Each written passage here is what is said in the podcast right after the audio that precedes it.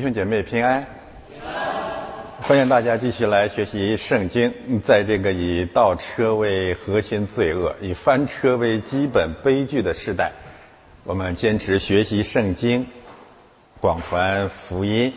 圣经啊，是一卷特别的书，那么甚至不可以说它是书中之书，因为它是无与伦比的。唯有圣经是神的书，特别能够证明圣经是神所漠视的，那就是圣经当中最特别的那些篇章，就是家谱。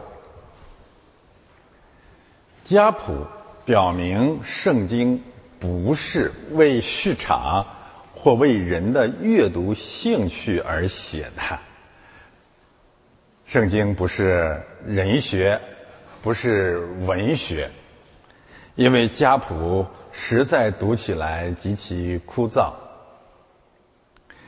正因为这样的缘故呢，很多人是强解家谱，盼望能从家谱当中有出奇制胜的发现，结果剑走偏锋，将基督借着家谱所启示出来的。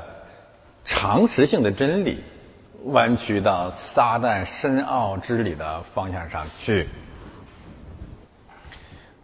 比如有这么一位，嗯，貌似仙风道骨的师傅，和主流教会一起啊讲家谱的时候，愿意强调，家谱表明了神所应许的弥赛亚的降生是一定会成就的。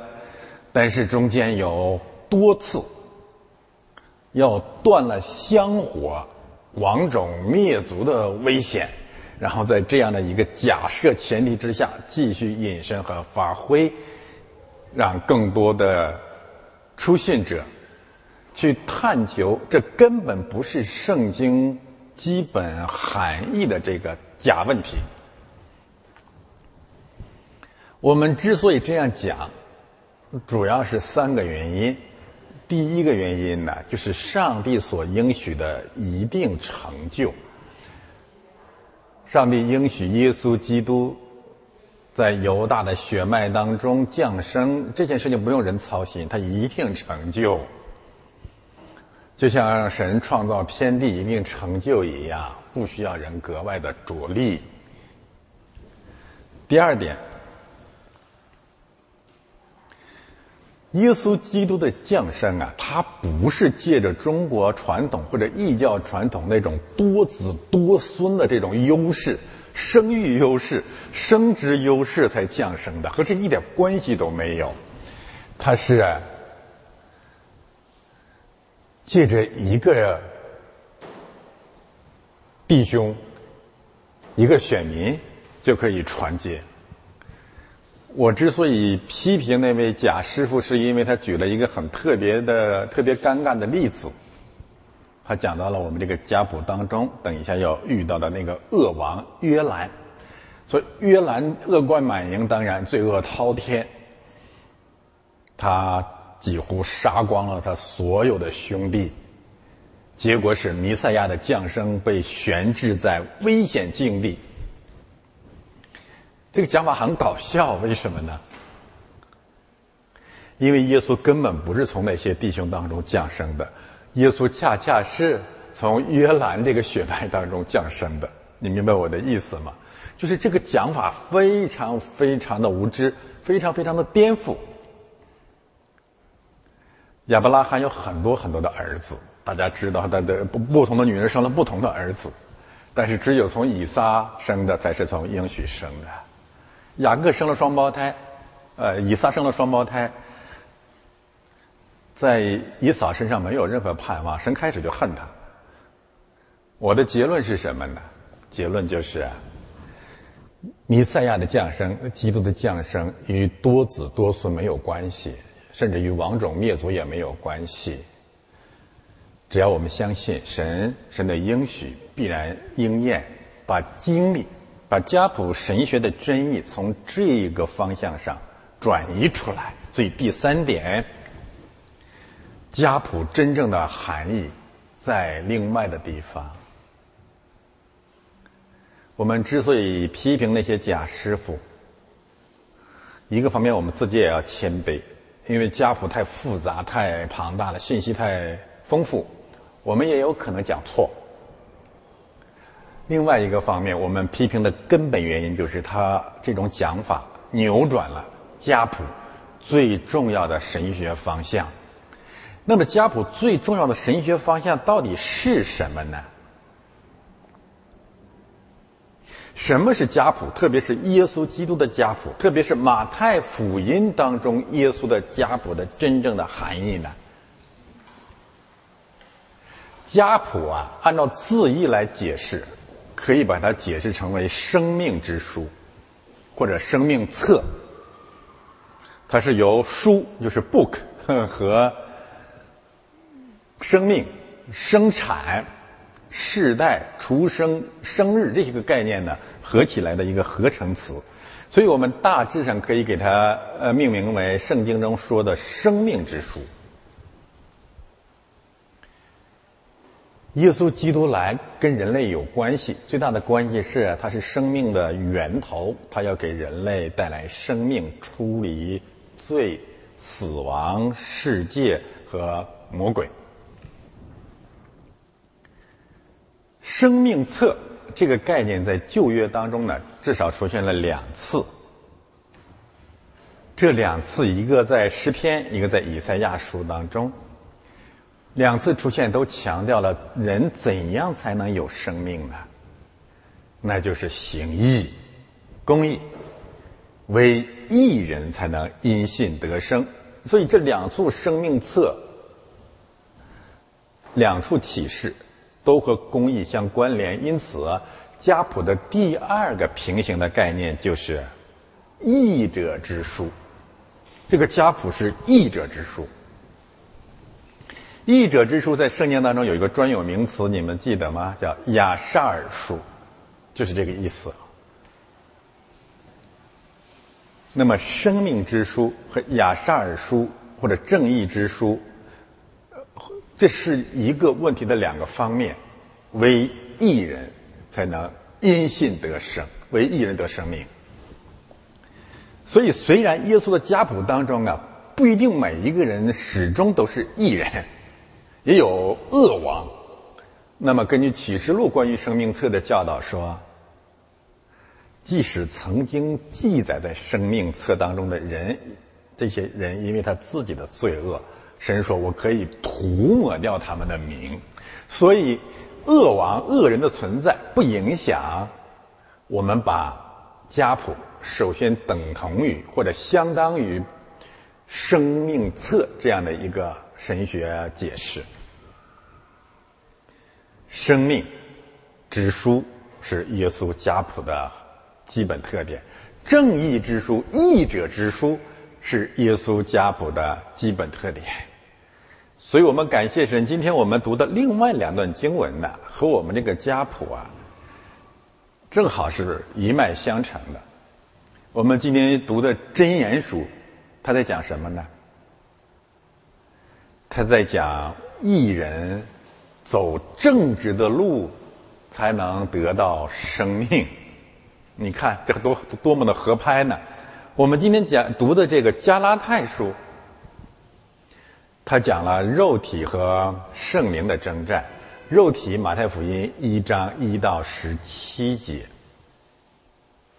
圣灵，马太福音一章十八到二十五节。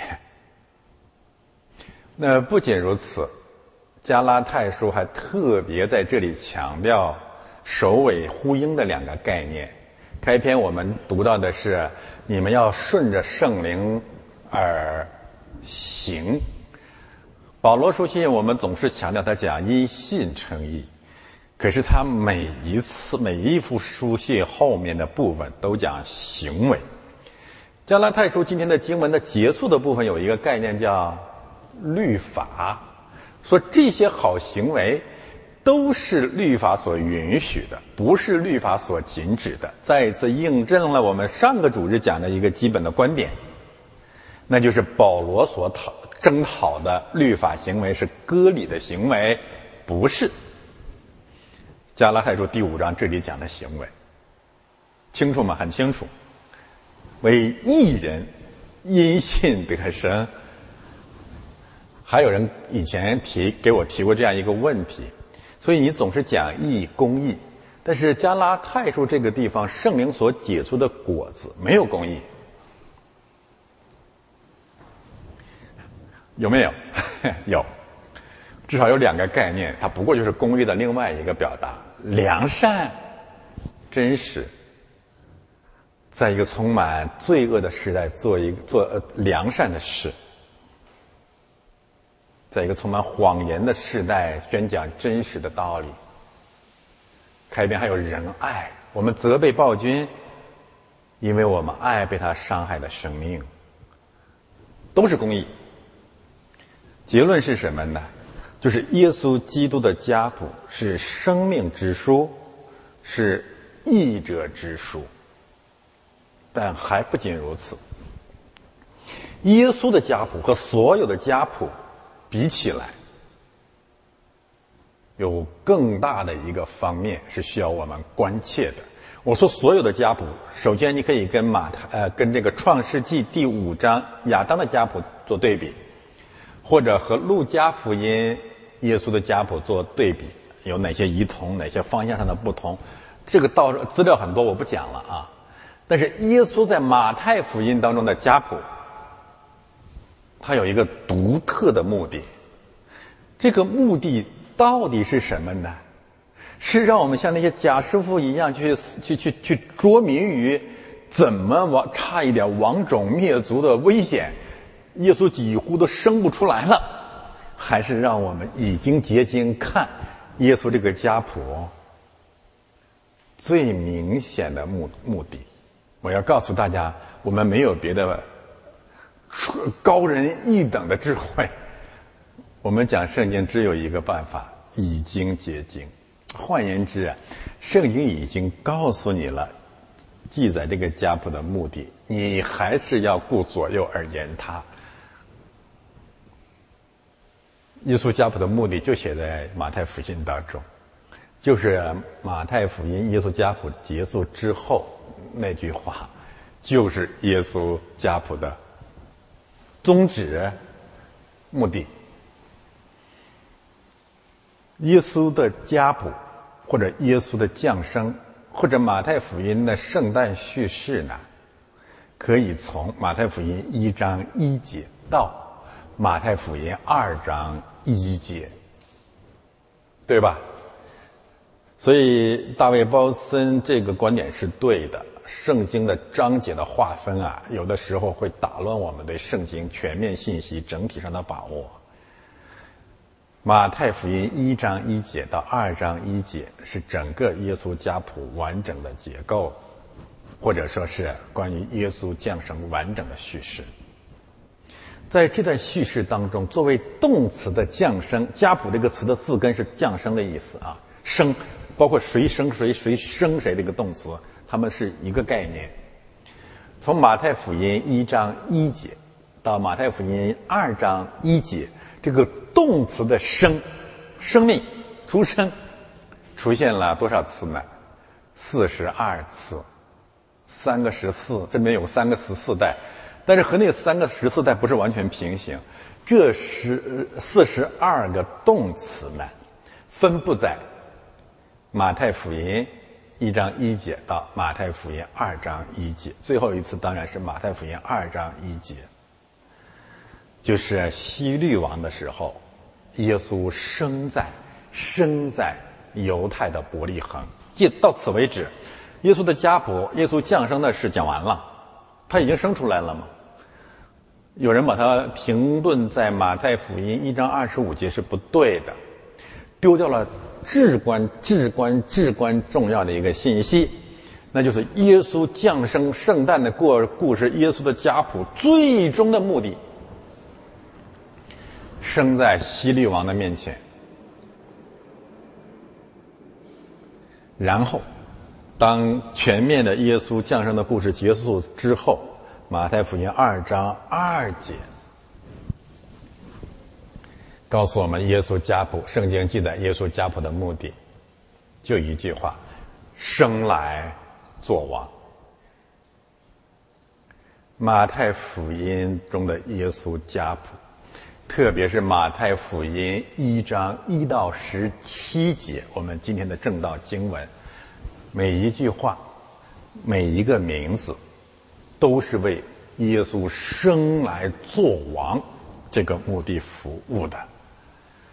偏离了这个核心的启示。不仅像那些主流假师傅们那样，把基督教带到了撒旦深奥之里的心学的方向，与空气当中污秽的灵征战的那种大战风车的方向，而且进一步的使基督教非政治化。几乎所有的学者都同意，马太福音当中的耶稣是君王的形象。但是他们讲具体经文的时候可不这样。实际上，马太福音的耶稣的家谱，首先向全世界宣告，耶稣来是做王的。与此相关，我们讲马太福音，绝对不会把神学的重点放在基督教与犹太人的辩论这个方向上，用以试图去争辩。耶稣就是旧约预言的基督。我们放在第二个方向上，那就是耶稣是人类的君王。耶稣是生来做王的，是永远做王的，他是万王之王，万主之主。我们这样讲，如何借着马太福音一章一到十七节这个干燥的、枯燥的、非文学化的家谱得到充分的证实呢？欢迎大家来到马太福音当中的耶稣家谱。我们还还是从两个方向来讲，结构和字义。已经结晶是两个方法。第一就是圣经的结构本身所表达的神学含义。第二就是这个经文本身所传递的信息。我们先看第一个问题，就是结构当中的分析，就是耶稣基督的家谱，或者在马太福音当中的圣诞叙事本身。在马太福音当中的结构，它的含义，从这个角度我们去研究、去分析、去讲论，你确实会感觉到我们从来没有读过马太福音，你会感愧的的确确，在我们面前打开的马太福音是一本全新的书，而且我们不认为我们现在就把它讲穷尽了。圣经要不断的学。我们曾经说过，《马太福音》几乎是人类翻翻烂了的一卷书，但实际上，它好像还从来没有被真正的打开过。我先，我主要讲四个方面相关的结构的信息，最后是用来证明耶稣降生四重重要的真理。我们先讲第一个结构的问题，就是马太福音第一章的结构分析。马太福音第一章啊，是一个奇妙的、完整的，我们叫综合交叉结构，啊，也可以是特别的交叉结构。一章，呃，一到十七节，讲耶稣是从人生出来的。当然，我这是个这个“生”是一个引号。讲什么？讲耶稣基督肉身的来源。换句话说，用教义来讲，就是耶稣是完全的人。这个叙事打烂了、打碎了所有的异教的妄想，就是出世。所以我们一再强调，所有的宗教都可以出世、避世，都可以做伪君子，做非政治出世的伪君子。逃往心学或者世外桃源的伪君子，基督教不可以。为什么？因为耶稣基督是人子，他不是什么仙风道骨，他是人子。所以第一步一个方面的信息就一到十七章，他是人的后裔。第二个方面就十八到二十三节，他是神子，怎么知道呢？他是从圣灵来的。所以用教义来定义，就是他是完全的神。所以你看马太福音那个结构有多美，完全的人，你不可以出事，不可以非政治。完全的神，他又和所有的人、所有的假神不同。那么，完全的人准备好了，完全的神也准备好了。最后呢，二十四到二十五章，耶稣降生，道成了肉身，彻底完成。所以，这是马太福音第一章比较清晰的三个信息。我再说一遍：完全的人一到十七节，完全的神十八到二十三节，神人。二性合一降生，道成肉身，二十四到二十五节，这是讲耶稣的本性，或者我们叫做耶稣的定义吧。基督的定义，他到底是谁？古往今来只有这么一位。也正因为如此，耶稣的神迹你行不出来，他太独特了。今天没有了，或者有很多时候你说怎么能够重复？不可能。因为他是唯一的。我们看结构方面的第二个信息，就是我刚才讲的，就是把马太福音一章一节和二章一节放在一起，我们借着四个同义词或者同根字来看耶稣降生，甚至耶稣家谱的四个基本真理。第一个就是名词。嗯 g n e s i s 应该是这样来发音。这个词出现在哪里呢？就是一章一节，耶稣基督的家谱。我这么发音的时候，你们想到了哪个词呢？创世纪，就是这个字啊，Genesis 应该叫 Genesis，Genesis 就是创世纪。以前我好像讲过，就是四福音书里面的第一个字。就是四福音书的第一章第一节经文当中的一个核心的概念是完全一致的，讲什么？讲起初，和创世纪的第一个概念是完全一致的。马太福音就是 Genesis，耶稣的创世纪。然后呢，马可福音，耶稣福音的起头，就是这个词。大致上啊，然后路加福音就从头考察考察耶稣的基督是谁。约翰福音太初有道，都是创世纪，追问人类生命的本源，它是初，就是这个概念。但是呢，这个词的另外一个概念或者它的核心定义呢，不是初，而是生命，出生。所以我们可以讲，耶稣降生的真理，耶稣家谱的真理，耶稣基督来到这个世界、进入世界的第一个目的，就是带来生命，胜过死亡。家谱是什么呢？家谱是一个悖论。一个方面，家谱是死人名录，家谱上所有的人可以，呃，我们现在可以这样说，都死了，这是一个死亡名单啊。很可怜，你看着这样的家谱，你会垂头丧气。那么生动活泼，啊，甚至那么大有名望的一些人都不在了。看这种家谱，我们会绝望的。就人活着到底有什么意义？从亚伯拉罕到大卫到所罗门，万古的荣华集于一身的这些人，还有信心之父，还有一些不可一世的恶王，诸如此类，都走了。英国女王走了，王岐山也会跟着一起去的，不会走的。那么我们看到这些信息之后，我们的结论是什么？人人人真是会进入一种某种佛教的境那种情境，人生如梦。但是家谱呢，还有另外一个含义。正相反，一个方面是死人名录，另外一个方面它竟然是活人名录。因基督的缘故，这些人都活着呢。这这很，这是家谱特别重要的一个信息，你明白吗？特别是马太福音家这个家谱当中，呃，一章二节，亚伯拉罕生雅各，雅各生亚伯拉罕生以撒，以撒生雅各，什么意思？马太福音自己回答了：耶稣是活人的神，不是死人的神。所以，耶稣基督的家谱，耶稣的降生的第一个真理，带来生命胜过死亡。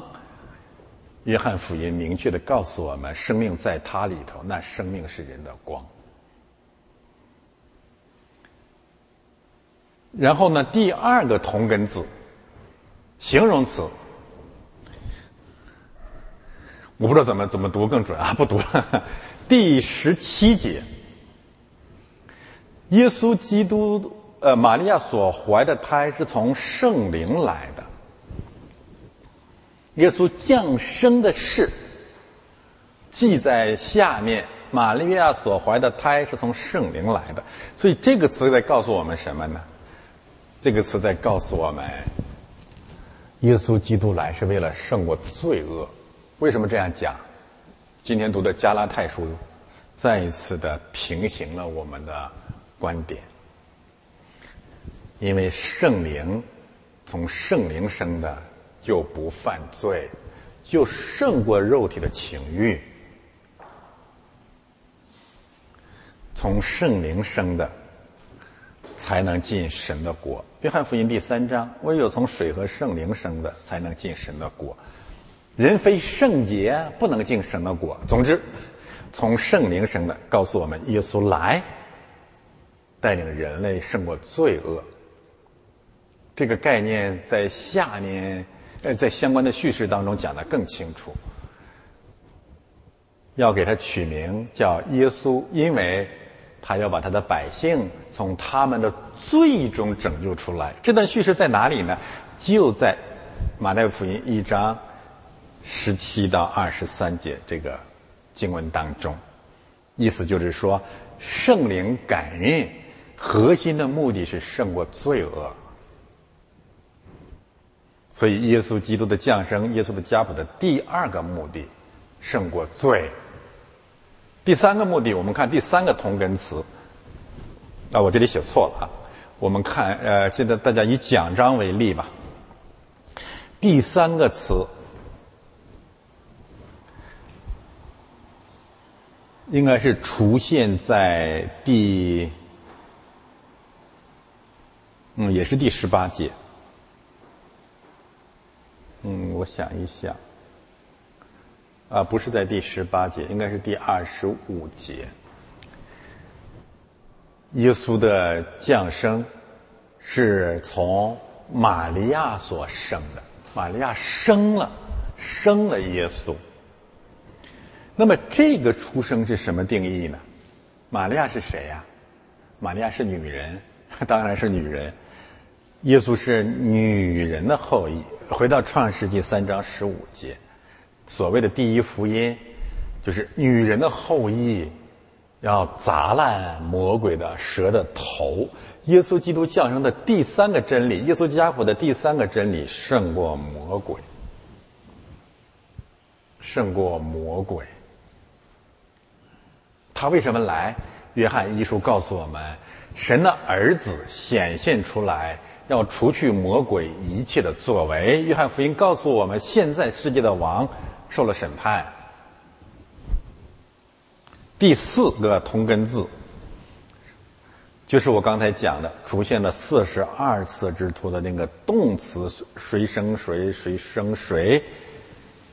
第四十二次，他生在了西律王的面前。马太福音二章一节，希律王在那里出现，不是偶然的。遗憾的是，讲马太福音的人把这都一笔勾销了，为了非政治的目的。实际上，这是至关重要的。耶稣基督生来做王，他必然面临着与世界众王一个决战的一个战争状态。这是一个全新的、全方位的政治信息，而且等一下你们你们会发现，这十七节经文几乎每一个名字身上都带着这样强烈的政治讯息，就是耶稣来要打碎列王，打烂列王，胜过世界的众王。所以结论就是第四个真理：耶稣家谱、耶稣降生的第四个目的、第四个真理就是胜过世界，或者说胜过世界的王。我重新说一遍：耶稣家谱、耶稣降生的四个真理，第一胜过死亡，第二胜过罪恶，因为罪的公价是死。重说啊，胜过死亡，胜过罪恶，胜过魔鬼，胜过世界，或者胜过西律。这非常非常的重要。换言之，只有这四个信息全部的讲清楚了，你在讲马太福音，你在讲耶稣基督，你在讲基督的家谱。在这个意义上，所谓的主流所传的福音，最多是半吊子的福音，甚至不是福音。什么是基督教？什么是基督？再也没有马太福音这里的信息更全面了。那么第三个结构信息，就是如果我们把整个的马太福音一到四章放在一个单元里面，你会有更多全新的发现。按照教会的传统的马太福音的结构分析，有这样的一个分析方法。我上个主持谈到了三分法。一到四章被视为一个单元，耶稣的出世，耶稣的降生，然后呼召门徒受洗、传道、胜过魔鬼的试探，诸如此类放在一起。那么，如果我们把它作为一个单元，你就会发现，我们刚才讲的四个真理呢，在这四章当中。得到了进一步的深化和充分的阐释。使马太福音变成一个就是特别优美的、秀美的、精美的一个立体架构，什么意思呢？我会给大家解解释给大家听。我们谈到了耶稣基督降生或者基督家谱的第一个真理，胜过死亡。那问题在于，耶稣来怎么胜过死亡？复活。那么复活的这个预表。复活的这个预备的历史性叙事是什么呢？我告诉大家，就是马太福音第二章那个骇人听闻的、无法呃，如果离开复活无法被接受、无法被理解的悲剧是什么？希律秃鹰。不管啊，师傅们、学者们怎样矫情，怎样自以为属灵或自以为公义也好。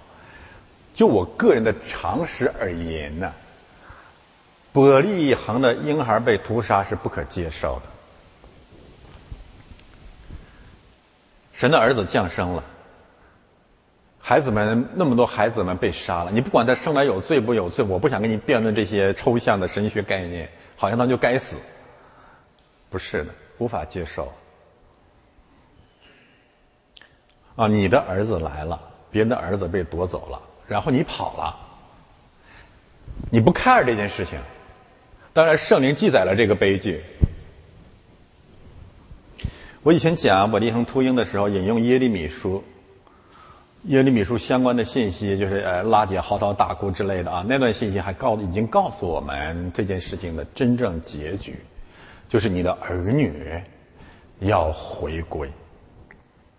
这是马太福音引用拉姐嚎啕大哭那个经文的同一个语境下的经文，所以我的结论很简单：最终这些生命都要复活。所以马太福音第二章那个巨大的生命悲剧、死亡灾难，预备了耶稣必须复活的充分条件。否则，用哥林多前书第十五章的一节经文来讲，如果没有复活，我们就比不信的。更可怜。感谢主赐给我们马太福音完整的真理。第二个方面啊，那么我们谈到了耶稣的家谱和耶稣降生的第二个真理，就是胜过罪。还是同样的问题，怎么胜过罪呀？胜过死亡，接着复活；胜过罪，怎么怎么胜过罪？接着什么？接着洗礼。于是到了马太福音第三章，施洗约翰，耶稣洗礼。洗礼是为了什么？洗去你们的罪，耶稣虽然不是为了洗去罪，他是为了尽诸般的义，但是最终我们之所以洗礼能够洗去我们的罪，乃是因为耶稣在十字架上的献祭。耶稣在十字架上的献祭叫什么？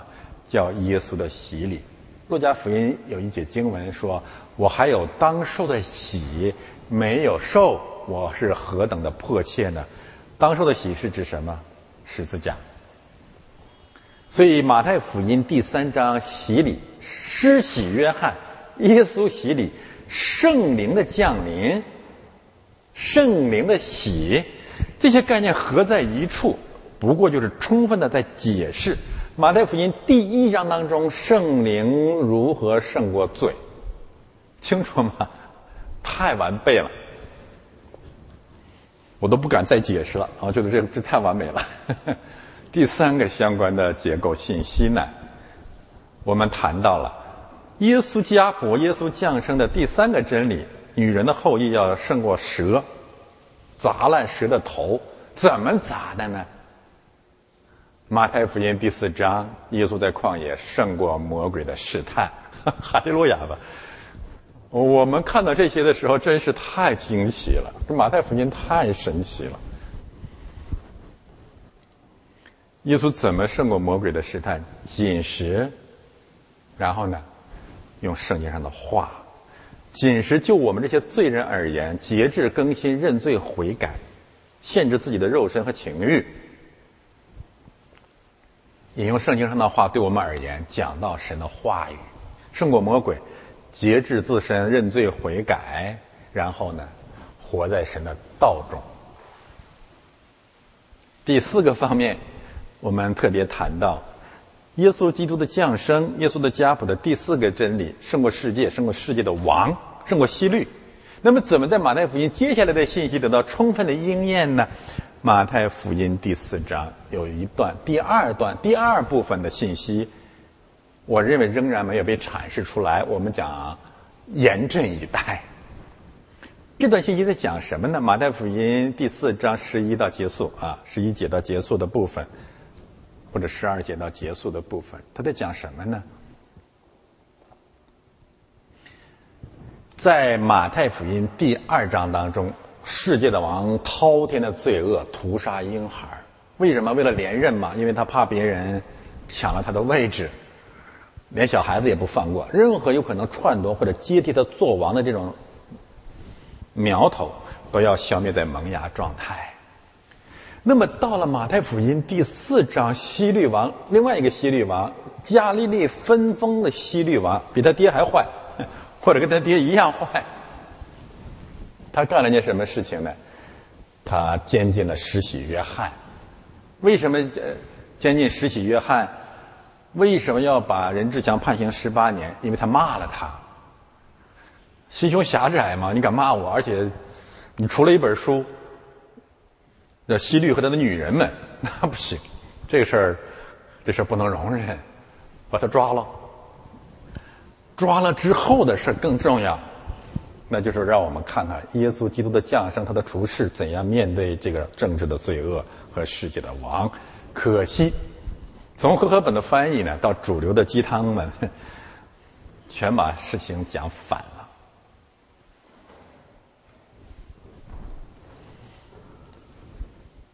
西律监禁了施洗约翰，然后呢，主流们和和合本们就说耶稣退却退却了，退走了，害意思就害怕了，或者我不搞政治，反正甚至有人借着发挥说施洗约翰做错了，耶稣要跟他切割，或者说我的我定十字架的时间还没有到，我暂时先离你远点儿 真是岂有此理！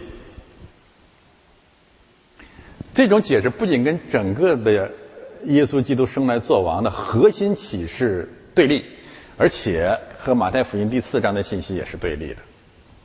那个动词不能翻成退去，只能翻成返回去。返到哪里去啊？西律王监禁了施洗约翰，加利利的分封王西律监禁了施洗约翰。耶稣听到这个消息，就返回了加利利。读到这节经文啊，真是让我感动不已。而且大家仔细去读马太福音第四章下面这个部分，“加利利”这个词出现了三次之多。读路加福音第二章，我们才会看见，呃，第四章嘛，第二章，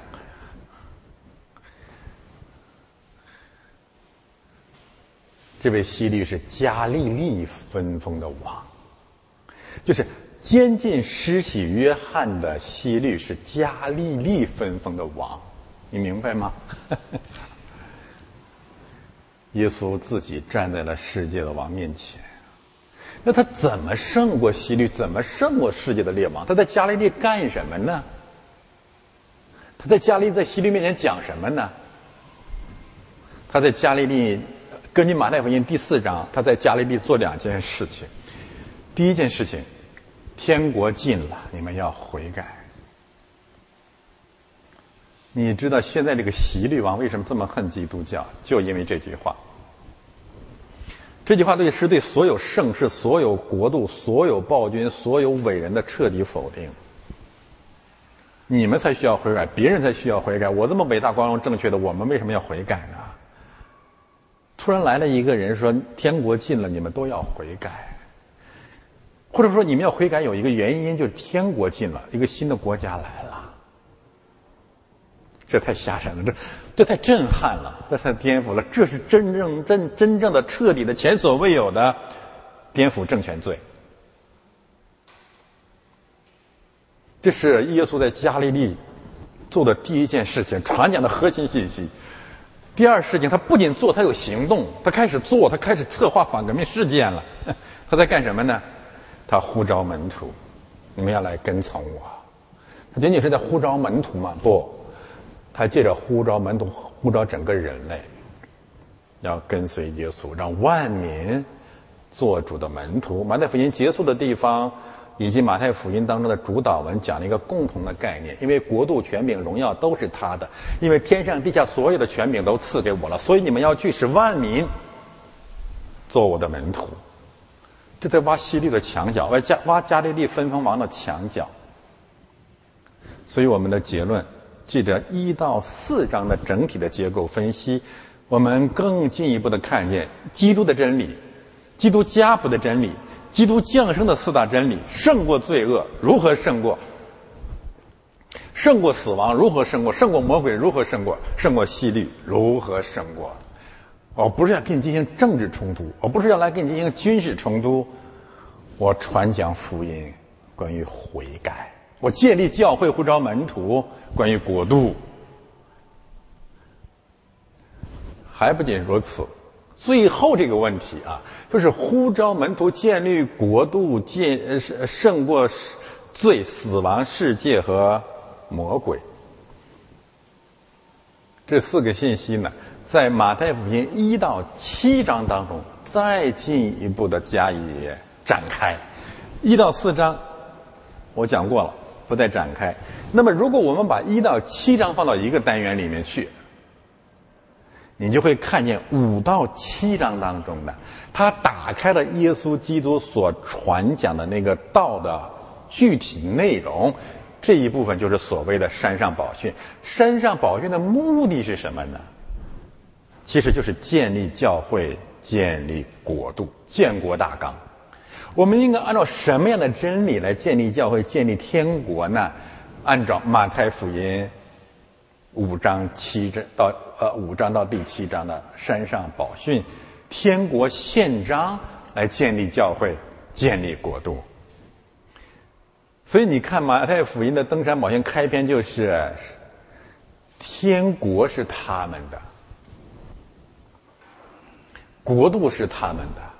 然后，首先，耶稣基督讲了爱和恨的这些概念，就是在神的国里，爱要胜过恨。但是到了第七章的时候，豺狼、猪和狗，不要把圣物丢给猪和狗，平行了启示录当中的信息，圣城的门关了，这些兽，启示录当中这些兽，城外的那些犬类不能进来。这是马太福音，至少一到七章当中全面展开的基督的真理、家谱的真理，基督降生的真理。这是结构方面我们能够看到的信息。现在我们来看一到十七节具体的经文。这段信息呢，我们还是可以把它交叉结构。你看第一节，告诉我们耶稣是儿子，耶稣是人的儿子，耶稣是两个人的儿子。原文我我我按照原文把它放在这儿了，不是后裔。那就是说他是人子，就很简单了。他是亚伯拉罕的儿子，大卫的儿子。而这本书是关于耶稣基督的书，关于他的家谱的书。耶稣基督是圣经，是马太福音的主人公，但是他是人人的儿子。那么和他呼应的是十七节，十七节讲到了从亚伯拉罕到大卫，你看首尾呼应，亚伯拉罕大卫，亚伯拉罕大卫，耶稣基督，呃，基督，然后十四代。十四代，十四代，十四代，四十二代，从起初到末了，从初到终，他是神，他超越世代，所以这里面可以告诉我们说，耶稣是神的儿子。中间第二节到第十六节。那么我们就按照第十七节的三个十四代来解释就好了，三个十四代。但是这三个十四代呀，对不起，各侧重点不一样。这里面重点讲的是族长时代，从亚伯拉罕到所罗门，大卫所罗门，就是从族长时代到王国时代。在这段经文当中呢，至少我们注意两个信息，一个呢就是从一个民族变成了一个国家的历史进程，意味着耶稣基督来要来做王，对吧？跟我们刚才的信息合拍了。呃，然后有两个概念，一个就是四位先祖，等一下我会展开讲，亚伯拉罕、以撒、雅各和犹大，然后是四位女性。这是人们比较热衷关切的。我提醒大家不要总盯着女人啊，这还有好几个四，四个族长的信息我们被漏掉了。然后呢，第七节到第十一节，王国时代，这里面还有两个四，四位臭名昭著、恶贯满盈的恶王，四位伟大的宗教改革运动的先驱。太重要了，嗯，我在推文当中曾经说呢，我说我今天这样讲马太福音，其实压力非常大，为什么呢？就是这个信息太丰富了，每一个名字你都可以讲一个主日，特别是对我们嗯这间小教会而言呢，要讲马太福音的家谱，其实最合适的时间呢是学完历代志和列王记。否则的话，这些概念对我们没有意义。你不知道他在讲什么，所以我说压力很大，求神帮助我们吧。那么第二段是王国时代，这些君王放在一起，至少传递了两个信息：耶稣是万王之王；第二，非政治是魔鬼的道理。全都是君王嘛，政教分离，魔鬼的道理。你让所罗门怎么政教分离呢？啊，你让那个西西家怎么政教分离呀？我不知道有人为什么会提出这样一个我都不知道怎么回答的问题，就是教会站在君王面前，嗯，怎么可能？那就是以赛亚站在西西家面前。你说以西以赛亚站在西西家面前，好像像个君像个君王，那是你认为啊？站在他面前是教会合理的位置。这是第七节到第十一节，王国时代，好王、恶王，最后都指向万王之王耶稣基督。从好王的角度来说，耶稣是最好的王；从坏王的角度来说，所有的恶王都要被审判。第三段十二节到第十六节，这是犹太人被掳之后的历史时期。从雅各尼亚到约约瑟到耶稣基督。这里面有一个难题，所谓的难难题，就是按照上面的记载习惯，那么每一个人单独作为一代，那么第十二节到第十六节实际上是十三代。我在你我们不要把精力放在这些上面啊，这两个问题我不讲啊，一个就是所谓的这个代数不对，嗯，不要自作聪明，没有问题的，啊。这个世代和世代和这个每一个一个人可以占两个世代，没有呃没有矛盾。第二个就是第二一个就是所谓漏代呀，然后耶稣的家谱跟呃呃这个马太福音的家谱跟路加福音的家谱以及马呃一呃这个这个亚当的家谱怎么有一些出入啊？然后把这些家谱加权起来，怎么来计算人类的历史？这些都没有价值。我们不讨论这些问题，这些玄学。啊，我们只讨论这一份家谱本身所表达的神学信息就好了。当然，你要有兴趣自己去研究就好。我不讲这个问题啊。那么，从十二节到第十六节，以色列人再一次进入了悲惨流亡的时期，就告诉我们在最黑暗的年代，基督即将降生。至暗时刻，他即将降生，他来拯救我们，所以他是罪人的救主。好，我们回头再来看这几个标题：耶稣是神的人的儿子，给人类带来生命和希望，胜过死亡；耶稣是女人的后裔，胜过魔鬼，砸烂蛇的头；耶稣是万王之王，万主之主，他要击败世界的列王。耶稣是罪人的救主，他和我们每个人都有关联。耶稣基督是神的儿子，他永远活着。所以，这个结构和我们讲的刚才讲的真理呢是一脉相承。现在我们用最后啊我们的一个信一个时段，大致上讲一讲这些经文的含义。翻到下一页。我把这个原文放在那里的目的呢，就是你会看见和合本的这个经文啊，它这个顺序和原文是反着来的。亚伯拉罕的儿子、大卫的儿子、耶稣基督的家谱，但实际上是，这是一本书，这是一本什么书呢？这是一本关于生命或者家谱的书。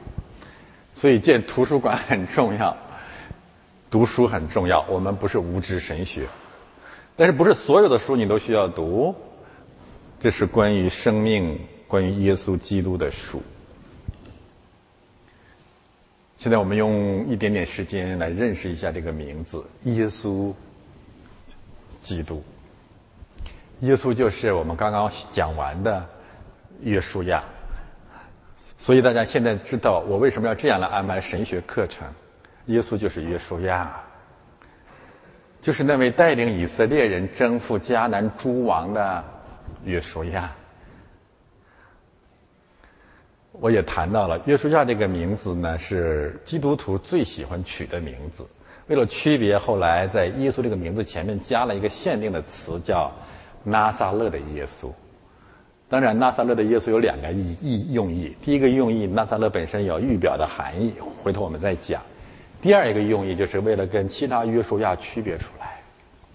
那么，纳撒勒的约书亚，纳撒勒的耶稣和约书亚记当中的约书亚最大的区别又在哪里呢？在于他是基督。基督是什么意思？我们现在讲第二个词，基督。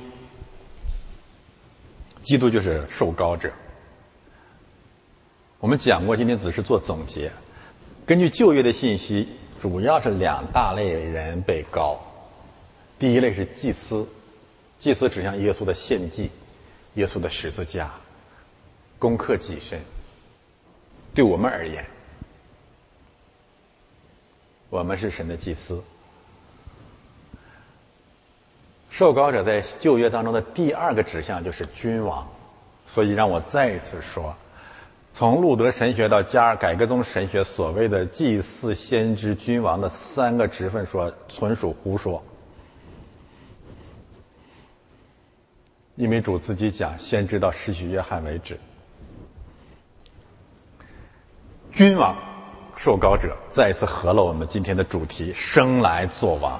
基督这个词本身的含义就是生来做王。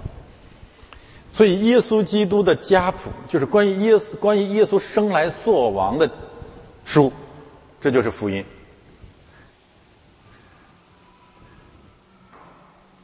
不仅如此，受膏者在旧约圣经当中呢，特指两个人。你可能没有想到啊，你想到的是大卫，其实还有一位就是古列王、居鲁士王。这两个王的选择是别有用意的。大卫当然是犹太人的王，古列呢，万王之王，外邦人的王。他有一个很伟大的功绩，就是消灭了世界众王，建立了一个世界帝国。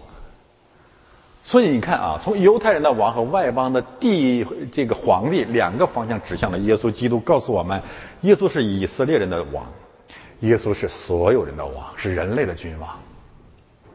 何等伟大的信息！他生来做王。我把亚伦放在这里，是为了告诉大家，亚伦是作为祭祀受膏的。受膏者之一啊，那么第二，接下来的概念就是他是大卫的儿子，然后呢是亚伯拉罕的儿子。这两个概念不是简单的放在这里，因为你接下来会看见有好多的君王，在某种意义上，耶稣都是他们的儿子，对不对？那为什么要单单的把亚伯拉罕的儿子大卫的儿子放在第一节呢？答案还是很简单，为了证明耶稣是生来做王的。为什么这么说呢？就大卫之子而言，至少你可以回去参考《撒母耳记下》第七章这段经文和诗篇第二篇。我已经立我的王在锡安山上了，而且那里面特别谈到了一个信息：他来要用铁杖打碎列王。世上的所有的君王、臣宰一同商议，要阻挡基耶和华的受膏者，要阻挡基督，要阻挡弥赛亚。弥赛亚是希伯来文，基督是希腊文。结果，坐在天上的必发笑，而且警告他们要以嘴亲子，免得他发怒，你们便在众怒当中灭亡。我想讲结论吧，就是借着对大卫的应许。借着大卫之子传递三大信息：第一，耶稣是从大是大卫的后裔，这个这是血脉的问题；第二，他生来做王；第三，他是一个列国的君王和勇士的君王，并且是打碎列国众王的君王。我这些概念都是相关的经文当中出来的，不是我在这瞎讲啊。耶西的本要发出一个枝条，耶西的根要出来，他要成为万民的大旗。在他的后裔当中，有一位要立在国权上，他的国权是勇士的国权。所以你看，基督做王的这几个特点，大国就是。涵盖万民的大国，然后呢，勇士的国，然后打碎列王的国，三个三个呃三个特征，对不对？大国，勇士的国永远存在，然后呢，打碎列王的国。我问大家，如果这仅仅指犹太人、以色列人的君王，这些预言从来也没有应验过，所以犹太教人、犹太人太可怜了。你现在这个以色列仍然是弹丸之地，大国从何而言呢？勇士的君王从何而言呢？曾经多少次灭国，对吗？不存在，打碎列国更不存在。对付中东几个国家都很吃力了。那么亚伯拉罕的这个应许和大卫的应许完全平行。亚伯拉罕。这个应许，我们首先回到创世纪十二章一到三节。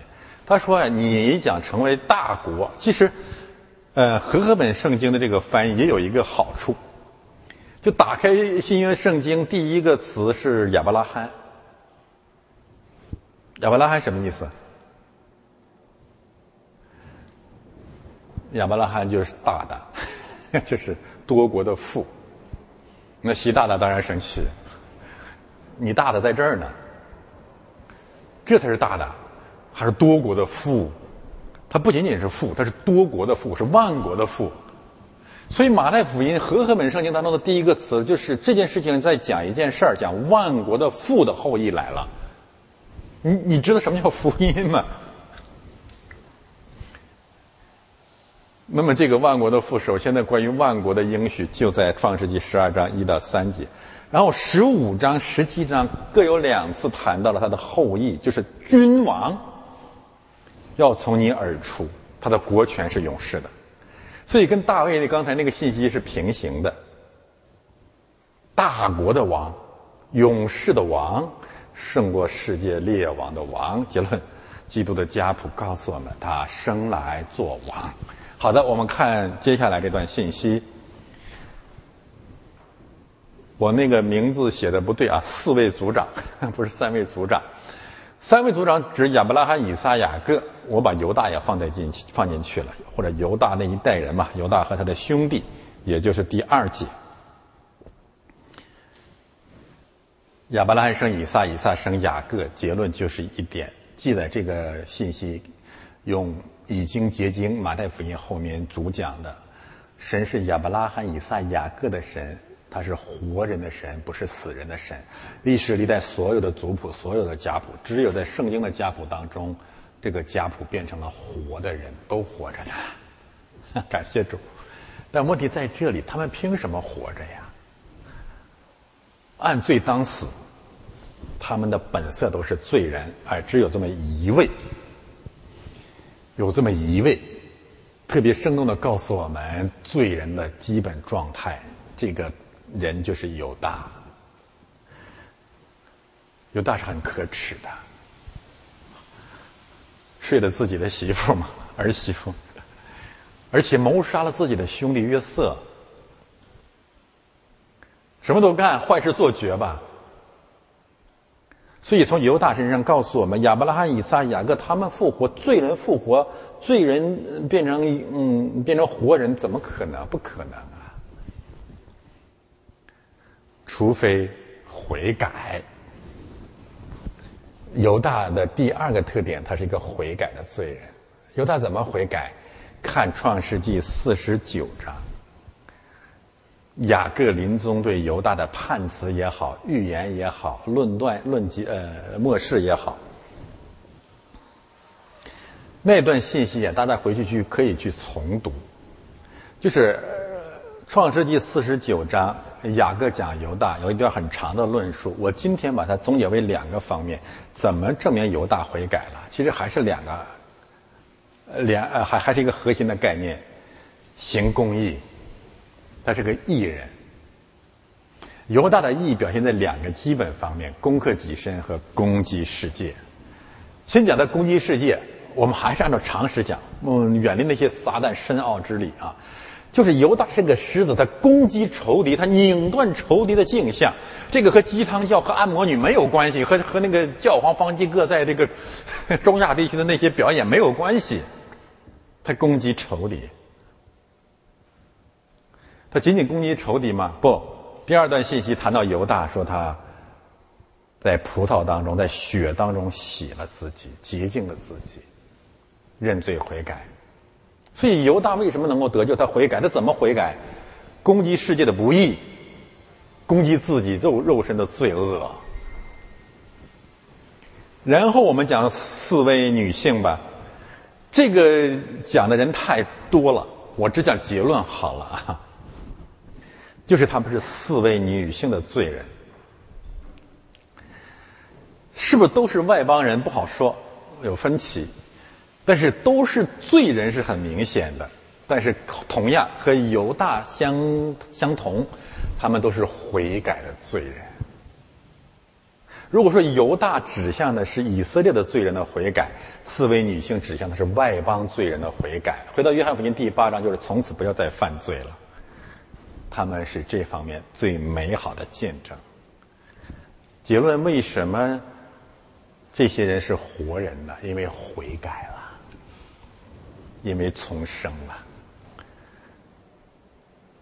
呃，我不具体讲每一个人了。有一个人稍微特别一点，就是最后这句话：大卫从乌利亚的妻子生所罗门。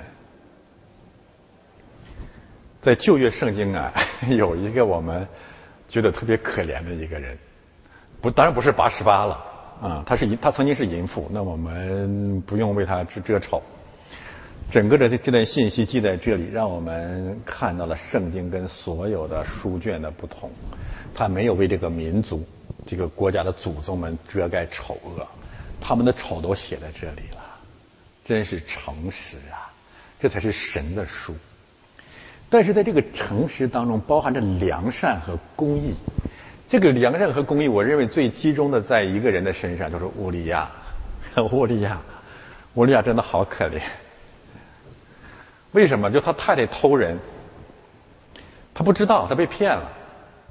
他被谁骗了呢？他被大卫和他老婆联合给骗了。他不仅被骗了，他还是屁颠屁颠的满腔热血的去为大卫去打仗。结果大卫实际的目的是要借刀杀人。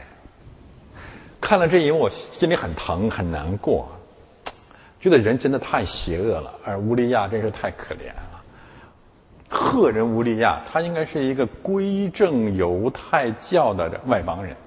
他已经过来了，你说你们还骗他，而且是他他老婆和这个君王联合起来骗他，而且他谁都没得罪你，这个大卫为了掩盖自己的丑恶，还要弄死他，而且他还对大卫忠心耿耿，你这上哪讲理去？到这儿来讲理，到这儿我们就心情舒畅，神是公义的，不管人怎么看他，世人怎么看，人们怎么瞧不起他。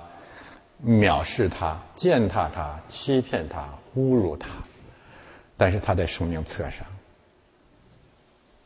没有基督，我就想起还是那个哥林多书信那句话：人若没有复活，真的比不信的更可怜。但是有了复活，我们这至斩至轻的羞辱和苦楚，是为了承受那至重无比、永远的荣耀，好像也同样是为了显示公平。这里面八十八的名字都不提，提的是乌利亚，给他一个公义。大家记得，不管我们在这个时代上遭遇了怎样的侮辱，怎样在世人看起来你无法忍受的羞辱，在天国里面必有一番公义，或者用保罗的话来讲，必有公义的冠冕为我们存留。他真是我们的主。为什么呢？指着乌利亚，我们还是可以回到今天的结论：只有他是生来做王的，只有他是君王，他的审判，用启示录的话来讲，全凭着公义。为乌利亚感谢神。现在我们来看这这些君王，从从所罗门王到亚根尼亚。我们看到了一个不可一世的国家从盛世变成了一个万人唾弃的流民，所以这个家谱提醒世界那些不可一世的所谓的中兴国家：如果你不走在神的道上，以色列就是万国的借鉴。然后我们从中找出四位恶王和四位好王出来。这四位恶王，第一位呢就是约兰。约兰坏到什么地步？我开篇讲到他了，可以说是坏事做尽，坏事做绝。神为什么把它放在这个地方呢？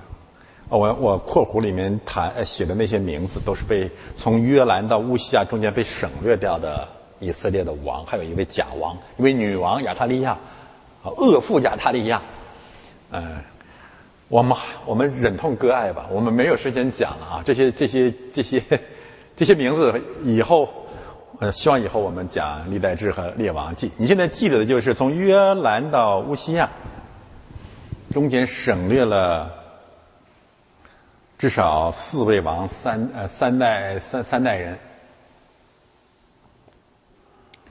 省略的一个原因，就是为了从约兰直接越到乌西亚。为什么要直接越到乌西亚呢？乃是因为这四个红色字体标出来的人，都是四大恶王之后的四位好王。那这意味着什么呢？就是这个四个恶王啊。亚哈亚哈斯亚哈斯呃也是坏的出奇，约兰好像后来肠子肠子烂了死掉了，然后圣经上告诉我们说耶兰死的时候无人埋葬无人纪念没有人想他，我曾经说过这位暴君也一样，他死了没有人会为他流一滴眼泪给他放鞭炮还是可能的，他的前身就是约兰，杀害他的兄弟为什么杀害他的兄弟，就是所有的总书记的继任者他全部打进冷宫。为什么呢？怕跟他抢夺位置，这就是约兰。亚哈斯比约兰还坏，回去看吧。然后马纳西、亚门，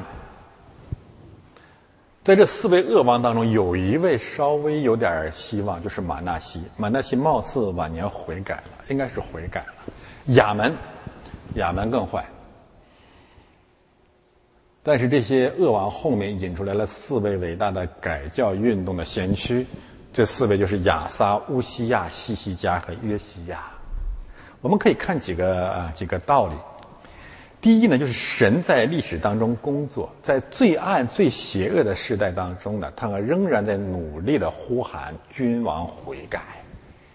这代君王没指望了，会兴起新一代君王出来。这是第一点。第二点。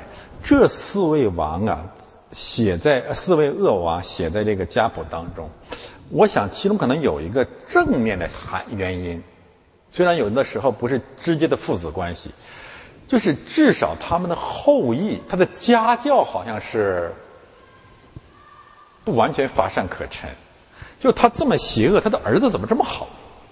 哎，这件事情我觉得很奇怪，我没有我没有得出结论。就是他有可能啊，是一个很矛盾的人，一个父亲很坏，他心里面知道大是大非的，他的家教很好，他愿意让自己的孩子走走正道，不要跟他学。我想有有这种可能性，所以这是以色列这个民族，他这个有宗教信仰的民族一个奇特的现象，不然这个悖论你很难理解。那么第三点呢，就是这个四个。改改改改教运动的先驱啊，路德的先驱，马丁路德的先驱也好，他让我们看见一个简单的事实，就是以色列历世历代啊，基督教的历史上历史历代走偏了，整体上走偏是很正常的。所以不要我为我们今天倡导基督教的改革、基督教的重建大惊小怪，这太正常不过了。一个方面。教会有可能在一段历史时期之内误入歧途，离经叛道，全部躺平，全部变成邪教，完全可能。这都，呃，这四个恶王都拜邪教，而且他们背后都有一位女性，甚至有都有一位邪恶的太后或者皇后。那么另外一个方面呢？神仍然可以在最黑暗的时代兴起改革家来，把教会领回正途。他没有放弃做工。但愿我们今天的基督教重建是这种重建当中的一部分。求神帮助我们。这四位恶王的邪恶有一个共同的原因呢，我刚才谈到就是邪恶的太后。从亚塔利亚到马加，这些邪恶的太后啊，对他们的试探，而这个试探本身有一个传承，这个传承从哪里来的？从所罗门来的。所罗门娶了很多外邦的女子，结果把他带偏了，整个国家日薄西山，根源在这里。但所罗门的这个根源在哪里呀？所罗门这个根源在创世纪第六章，神的儿子们娶了人的女儿，地上就满了罪恶。所以刚才那四位女性，它实际上是双重含义。一个含义就是以色列人和大洪水前的那些神的儿子们一样，这种邪恶是没有办法靠人自己胜过的，这种淫乱没有办法靠人自己胜过的。这是什么意思呢？就是这个基督教以基督教为例啊，当教会发展到一段时间之后，你会发现几乎所有的基督徒都开始用世界的方法来。改造教会，基督教变成今天这样不堪呢，就是因为他要把希腊哲学的方法、现在人的文学的方法、心理学的方法、科学的方法、世界的道理、异界的道理拿过来充实基督教，这就是创世纪第三嗯第六章大洪水前神儿子们堕落的根本原因。教会不好了，圣经不行了。没有意思了，讲家谱有什么意思？这么枯燥。我们还是用是外邦人的办法、世界的办法拿来武装一下基督教，就变成这样了。所以第一个方面让我们看见贪爱世界，用世界的办法改造教会，这是永恒的试探。第二个方面，借着这四位女性让我们看见，就是尽管如此，教会。或者进入教会的这些外邦的女子，仍然靠可以悔改得生命。换言之，借着重建，教会仍然可以复兴。这是我们简单的讲讲这些列王，他最终指向基督。我们看最后一段，啊，第三段，第十二节到十六节，我重点讲四个问呃，三个问题。第一就是所罗巴伯。大家回去检索所罗巴伯这个名字，特别是哈该书二章二十到二十三节，神借着先知讲所罗巴，指着所罗巴伯说：“所罗巴伯，所罗巴伯，我讲再一次震动天地，怎么震动天地？基督来要打败列王，回到我们今天讲的主题。”这个家谱每一个名字，每一个每一节经文都归向一个主题：他生来做王。而他生来做王，就是要打碎所有的细律，不然这个圣经穿不起来的啊！这是所罗巴伯的信息。然后我讲这段经文当中呢，大批的名字，大量的名字，名不见经传。旧约圣经上你根本找不到这些人。只有马太告诉我们有这样的一些人，我我完全不知道马太怎么知道的。也许犹太人有别的书记载了这些人的名字，有可能吧。但是我们能够得到的一个教导是什么呢？大家要知道，就是最后得救的人，记载在生命册上的人，进入天天新地的人，百分之九十九，百分之九十 都是未明之人。神知道他们，人不知道他们。所以，这个追求名利的时代，梦想成名成家的这些人，真的应该从这里学到谦卑的功课。你被人所知道不是最重要的，最重要的是被神所知道。只要神知道了，你就在生命册上。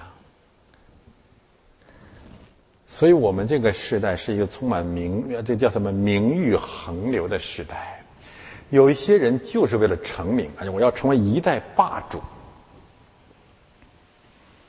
最后一定遗臭万年。相反，那些真的是隐藏在耶和华翅膀荫下的人，他们有永远的荣耀。最后第十六节，雅各生约瑟，就是玛利亚的丈夫。雅各生约瑟，玛利亚就是玛利亚的丈夫，三个人的名字。玛利亚，下个主日我们重点讲玛利亚。那么这里面呢，我们可以把刚才那四位女性最后归结为玛利亚。那四位女性可以是亚玛利亚的预备。玛利亚是纯粹的犹太人，而且玛利亚没有那四位女性那么邪恶。告诉我们，夏娃越来越有所造的形象，她很谦卑，她很属灵。但是我想提醒大家的是，这三个名字放在一起，可能别有深意了。实际上，这三个名字都出现在《创世纪》和《出埃及记》当中，这很奇奇妙，不是吗？耶稣的爷爷也叫雅各，这很奇妙。然后他的父亲也叫约瑟，然后他的妈妈也叫米利安，玛利亚就是米利安啊。然后你看见了什么呢？雅各在《创世纪》。约瑟连接着创世纪和出埃及记，米利安在出埃及记，耶稣来要带领我们出埃及，怎么出埃及？打碎法老和他的众王和他的军队。我想特别告诉大家的是，米利安之歌和玛利亚颂歌实际上是讲一件事。现在我们每个主日唱嘛，玛利亚颂歌。你要用最简单的方式告诉别人玛利亚颂歌在讲什么，那就是米利安颂歌。米利安颂歌怎么说呢？出埃及记第十五章，你们要赞美耶和华，因为他大大得胜，他把马和骑马呢，把骑马的和马都投入海中。你们要赞美耶和华，因为他大大得胜。我的心尊主为大，我的心尊耶和华为大。The Lord，耶和华亚威。然后为什么要要赞美他呢？因为他把马和骑马的都投入海中，因为他是有权柄的侍卫，是富足的空手归去。这是什么人？这就是马和，就是骑马的和马投入到海里，所以整个圣经没有讲别的。记着玛利亚，记着米利安颂歌，再一次回到了基督家谱的真真理，他的结论，他生来做王，他生来做王就必须把马和骑马的，就是把西律法老投入到海中。这是耶稣基督降生的事。最后，我们看结论吧。从亚伯拉罕到大卫，共十四代；从大卫迁到巴比伦的时候，也是十四代；从迁到巴比伦的时候到基督，又是十四代。三个概念。第一，世代这个词名，这个词的原文就是生命，它是生命的王。在这个意义上，它是生命的王。我不再多解释这个词了。难题就是十四是什么意思？五花八门，精彩纷呈，莫衷一是，聚众纷纭。严格来说，不知道什么意思。呃，你们知道犹太人有的时候有一个猜谜的游戏，就是犹太人的名字啊，犹太人的名字可以把它变成数字。所以有人发现大卫这个名字就可以变成十四，这个有点牵强，我我不否定，但是这个解释太薄弱啊。还有人呢，就是回到历代志的相关经文当中，发现从亚伯拉罕到大卫的这些名字当中有十四个人的名字，这也是太间接了。后来我们没有办法，我的办法还是老办法，最笨的办法，已经结晶。那就圣经当中谈的十四，就是我们要谈的十四了。我没有别的办法。圣经谈的十四主要是两个概念啊。第一个概念就是逾越节，正月十四是逾越节。人类在黑暗的埃及做奴隶，我们匍匐在罪恶和西律法老的权下，等着逾越。耶稣来，这逾越节的羔羊来，要带领我们出去。并且洗净我们的罪恶。第二十四这个概念呢，和战争有关。第十四年四王五王战争就爆发了。而且十四加十四加十四是四十二，在启示录当中呢，四十二是外邦的众王和他的军队践踏圣城、欺辱、逼迫教会、杀害圣徒、杀害神的仆人、杀害异人的黑暗时代。所以三个十四就告诉我们，在漫长的历史当中，在至暗的时刻，我们不要失去盼望。我们要怀着一份希望，那就是我们的拯救正在路上的。毫无疑问，二零二二年的这个秋天和二零二三年的这个初冬啊，是人类历史上一个特别黑暗的时期。今天早上起来，我看到这个贵阳那个大巴翻车的那个悲剧，看了心里真是特别特别窒息。这不是一般的交通事故，至少二十七个人死亡了。我看见了两种黑暗，一种就是政治的黑暗，因为车上好像是被塞进去的都是核酸清零当中的准备转移出去的那些人，捆绑出去的那些人，从家里面从楼里面拉出去的那些人。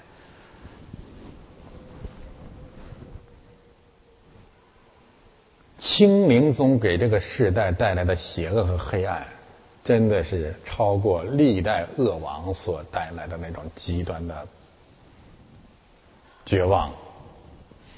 但是另外一个事实和黑暗和窒息啊，让我们更加的难堪。那就是什么？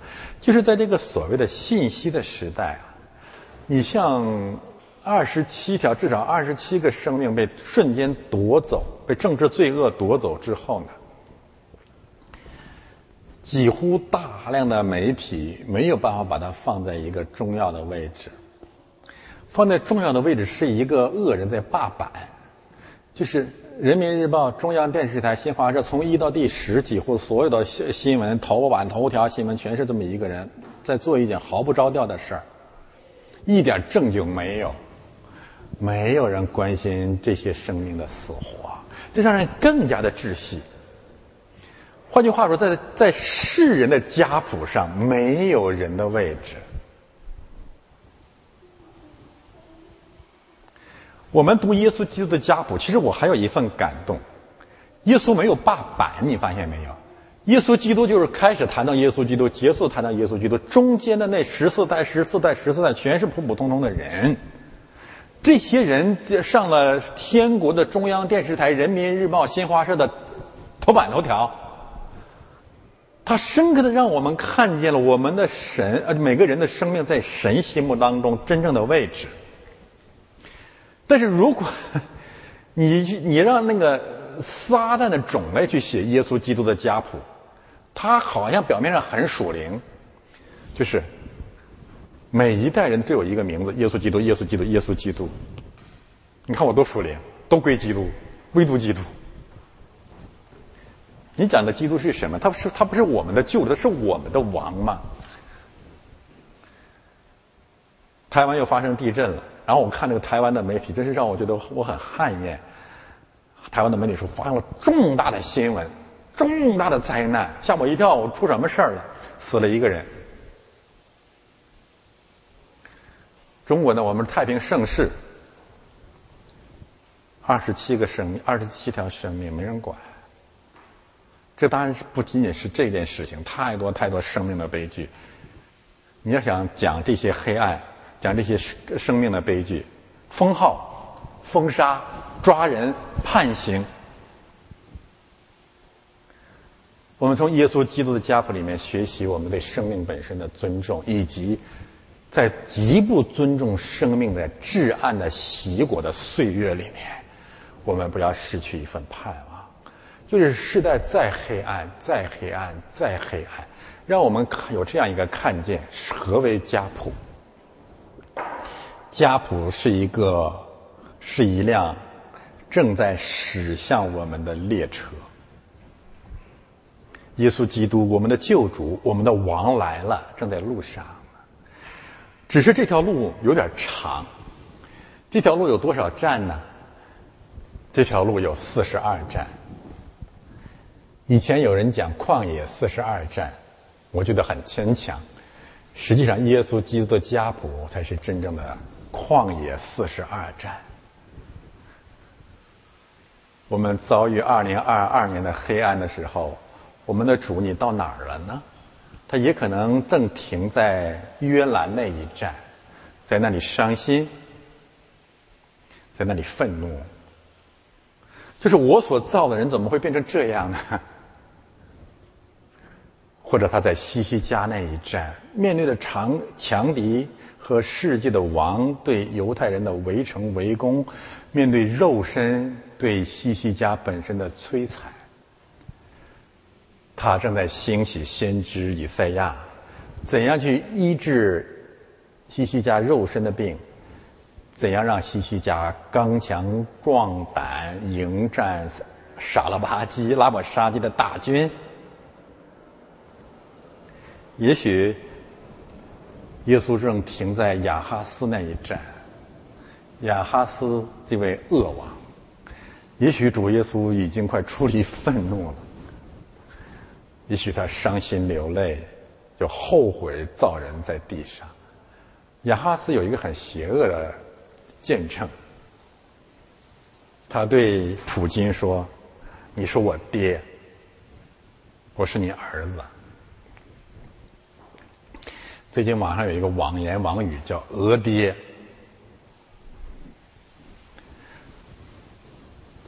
亚哈斯，犹太人的王，神在万民当中分别出来的祭司的国度。由于他的恐惧、贪婪、懦弱和邪恶，他对亚述王说：“你是我爹，我是你儿子，你来帮我。”为什么？因为别人欺负我，整个西方都欺负我，所以我们要建成建立一个上海合作联盟。亚哈斯，你要确信，就是最黑暗、最不堪的小丑时代、凤坑时代，你要相信，那记载亚哈斯认贼作父的灵。也一定正在路上走向我们这个时代。主耶稣基督借着耶稣基督的家谱，向我们向我们这个时代发出两样的呼喊：一样是借着人在呼喊，他是祭司，他在带导我们重新返回出埃及记。以色列人受法老的压迫，就呼号家谱，就是人的呼号。主啊，你在哪里？另外一个方面，那就是借着启示录约翰的呼号，说主耶稣啊，我愿你来。当时约翰在哪里呀？约翰在拔摩岛。约翰在二零二二年，这是我们共同的家谱，这是我们的呼喊。主耶稣啊，我愿你来，我们一起祷告。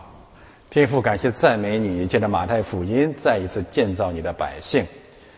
愿我们借着你的真理，再一次的刚强壮塔，在至暗的时刻，用你的信心、盼望和爱来充满我们。奉主耶稣基督的圣名。